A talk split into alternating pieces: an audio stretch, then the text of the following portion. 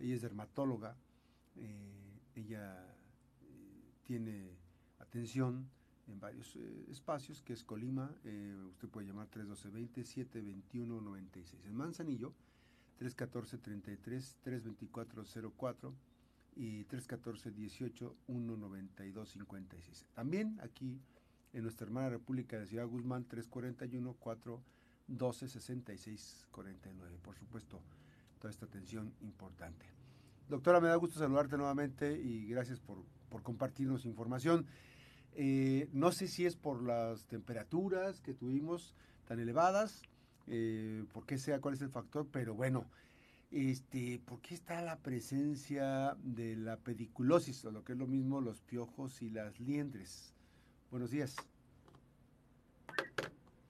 Muchísimas gracias por la invitación. Siempre es un placer compartir conocimiento y hacer promoción de salud. Así es. Eh, Así es, doctora. Frecuente eh, la pediculosis o lo que la gente normalmente o lo es una enfermedad muy frecuente y se ve principalmente en climas mucho más húmedos y cálidos. Eso es como un factor, eh, pues es una enfermedad que puede afectar a cualquier persona a nivel mundial y la, la población más, más afectada pues sigue siendo la población pediátrica, principalmente. A ver, doctora, parece que tenemos un problemita en el enlace. Vamos a, recuperar comunicación. Estamos hablando esta mañana de la pediculosis y la, lo que es lo mismo, la presencia de piojos y liendres.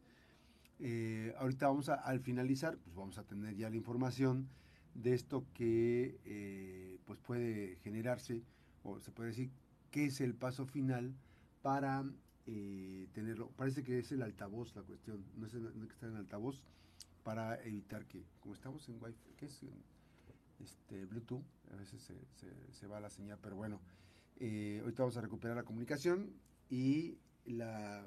Yo, hasta, hasta ya le da uno ñañaras, ¿no? Ya le da uno comezoncito cuando habla de la pediculosis o de, este, en WhatsApp, eh, la pediculosis y las, las dientes, además dientes y piojos.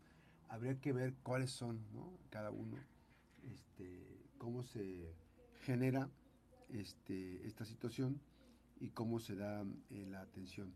Precisamente este, de qué es lo que tiene que generar en estos eh, temas, para poder este, comentar y compartir.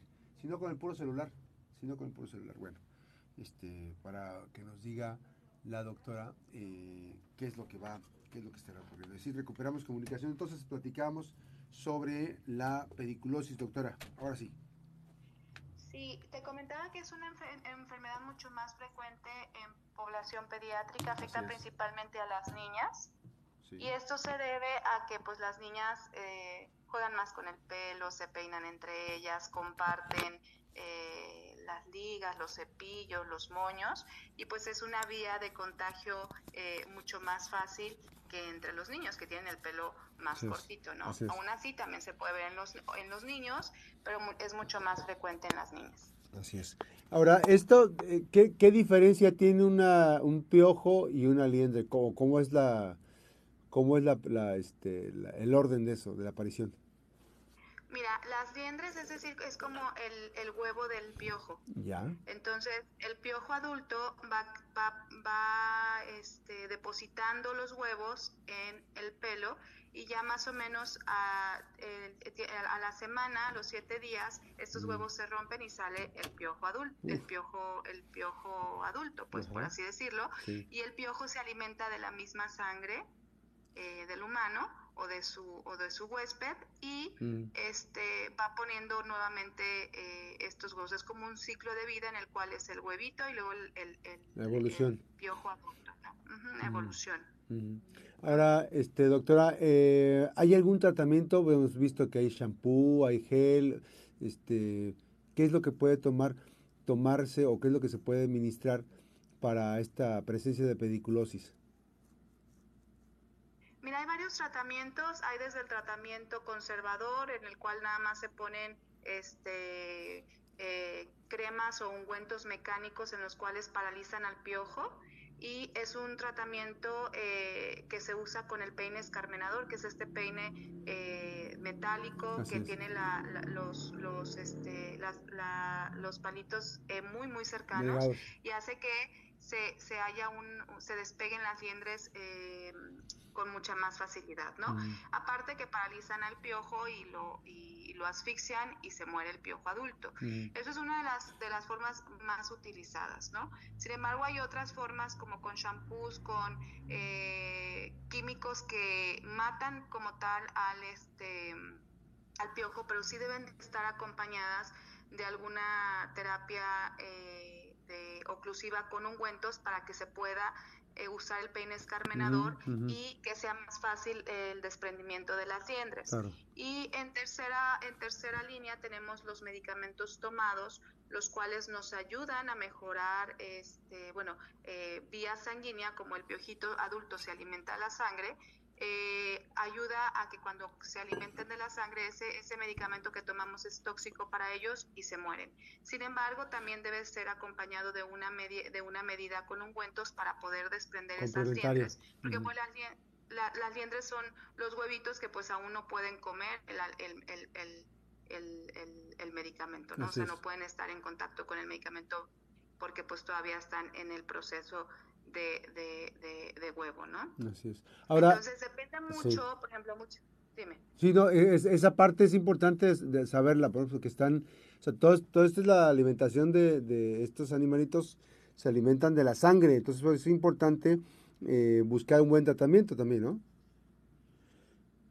Claro, sobre todo para evitar como epidemias, ¿no? Por ejemplo, aquí en Colima se han dado muchos casos en que cuando hay un niño o dos niños afectados, pues generalmente hay que buscar en el salón porque, porque hay, eh, lo más duro es que haya varios niños afectados, ¿no? Y el, el, la pediculosis pues no afecta a todos los estratos socioeconómicos, o sea, no nada más es, son los niños, los niños eh, eh, entre ellos se pueden este, contagiar y es algo muy, muy frecuente y es un motivo de consulta frecuente. Es una enfermedad que se trata muy fácilmente, pero pues sí tenemos que seguir las indicaciones precisas, ya que el huevo tiene un, un ciclo de vida de siete días. Entonces, por eso damos un tratamiento inicial y se repite el mismo tratamiento a los siete días para que esos huevecillos que no se alcanzaron a quitar y sale el piojo, pues también tratarlo para que el, mismo piojo nuevo no empiece a poner nuevos huevos en, en, en, el pelo, ¿no? Entonces, este, ¿qué, ¿qué, tipo de medicamento se tiene que tomar y si es eh, debe ser prescrito por algún, este, debe prescribirse por algún especialista? Sí, el medicamento tomado debe ser prescrito por un especialista. Eh, es, un, es, un, medicamento antiparasitario eh, que funciona muy bien, tiene pocos efectos secundarios, pero sí es muy dependiente de la dosis. Entonces sí es muy importante eh, calcularle la dosis ideal para cada paciente, porque cada paciente pues, es dependiente del peso. Entonces debe de ser individualizado el tratamiento. Generalmente, como te comento, la mayoría de los casos responden muy bien con vaselinas, este, ya hay inclusive muchos eh, productos comerciales como Simpio 10, hay otros que se llaman el Deizin de antipiojos, que son nada más estas sustancias que contienen dimeticona, que es como una vaselina espesa y hace que se paralice el piojo y pueden limpiar, pueden peinar con mucha facilidad y el, la liendre se desprende muy fácil del tallo del pelo. Entonces, generalmente con estos tratamientos comerciales la mayoría se, se, se, se, eliminan. Sin embargo, cuando es un caso muy agresivo, que persiste, pues ya es importante que acudan con un especialista, que es el dermatólogo, para que les demos el tratamiento ideal y que tengan una resolución del cuadro. También hacer hincapié, Max, que es muy importante, en evitar el contacto eh, y el, el este mm, el, que estén este eh, compartiendo objetos personales. Por ejemplo, cuando es un paciente con pediculosis les decimos que tienen que cambiar su, su, su sábana y su funda de la, de la almohada todos los días, aspirar esas zonas, eh, hervir los cepillos, los moños, este, las ligas, o ponerlas en una bolsa, encerrarlas y dejarlas dos semanas y evitar pues porque muchas veces cuando son niñas eh, en la familia, hermanas o inclusive la mamá, pues todas están con el mismo problema y luego se trata una y no tratamos el resto y luego las demás vuelven a contagiar a la, a la otra niña, entonces se vuelve como un, una, círculo vicioso, círculo vicioso sin salida. Entonces, por eso es muy importante eh, cuando hay una niña afectada, pues sí tratar a toda la familia, todo el entorno con el que ella está en contacto, revisarlos para ver si lo tienen, para que esto no se vuelva un caso sin fin, ¿no? Y que la niña se trate, se mejore, pero otra vez empieza con, con las dientes. Y yo, yo lo que les digo a los papás, que los piojos, una vez que los tienes y los trates, si lo vuelve a tener, no es que no se le haya quitado en un inicio, sino más bien la niña volvió a estar en contacto, con alguien que los tiene y lo volvieron a transmitir, ¿no? Así es. ¿De, dónde surge estos piojos, este, doctora Carrillo? Los piojos son un parásito del pelo.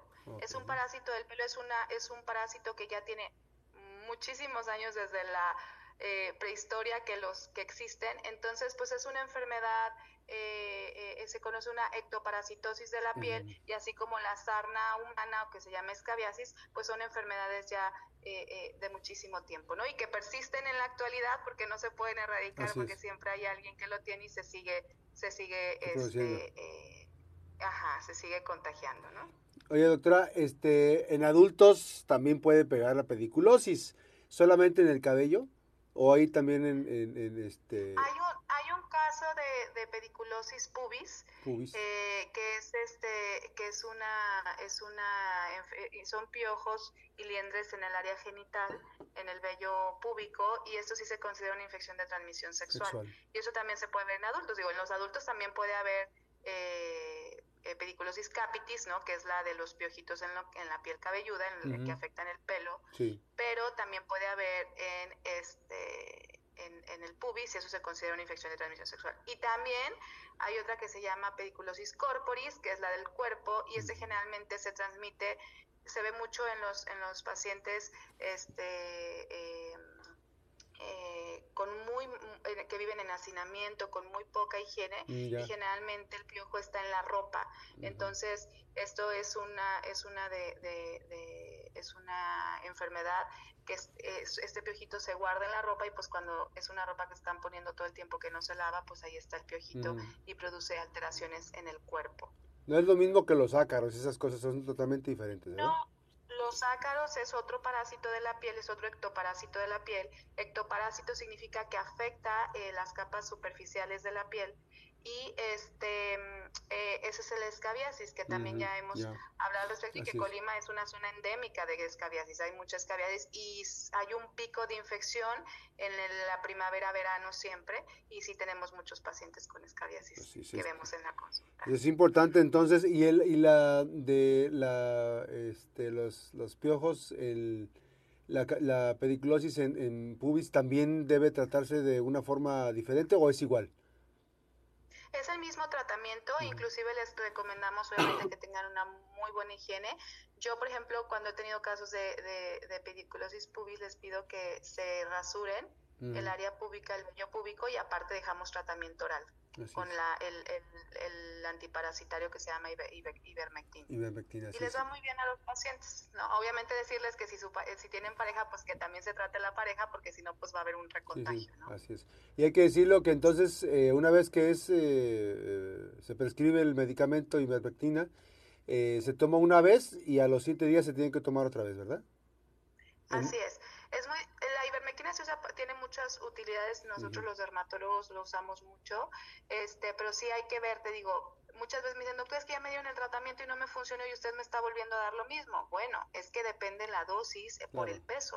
O sea, hay que, hay que individualizar a cada paciente porque no todos deben de tomar la misma dosis. Así es. Y como es un, es un, el piojito es dosis dependiente de acuerdo al peso del paciente, pues si le damos una cantidad muy baja no va a tener efecto, me explico, no va a ser el efecto tóxico que queremos para el piojito. Entonces, por eso es muy importante eh, calcular la dosis y darle la dosis específica al paciente. Así es. Doctora, siempre es un gusto saludarte y que tengas esta, siempre esta generosidad de compartir información importante para el auditorio. Gracias. Max, muchas gracias a ustedes por la invitación. Ya sabes que a mí me encanta estar con ustedes y poder platicar temas que me apasionan. Sí, también gracias, doctora. Qué gusto saludarte nuevamente. Buen día.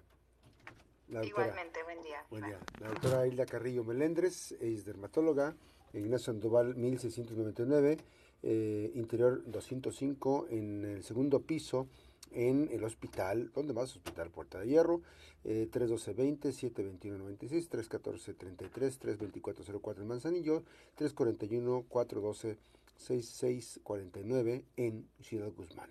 Y por supuesto 312-21-942-70. Vamos hasta, súbele, súbele, súbele, ruta 13. ¿Cómo va mi querido Yello Rodríguez?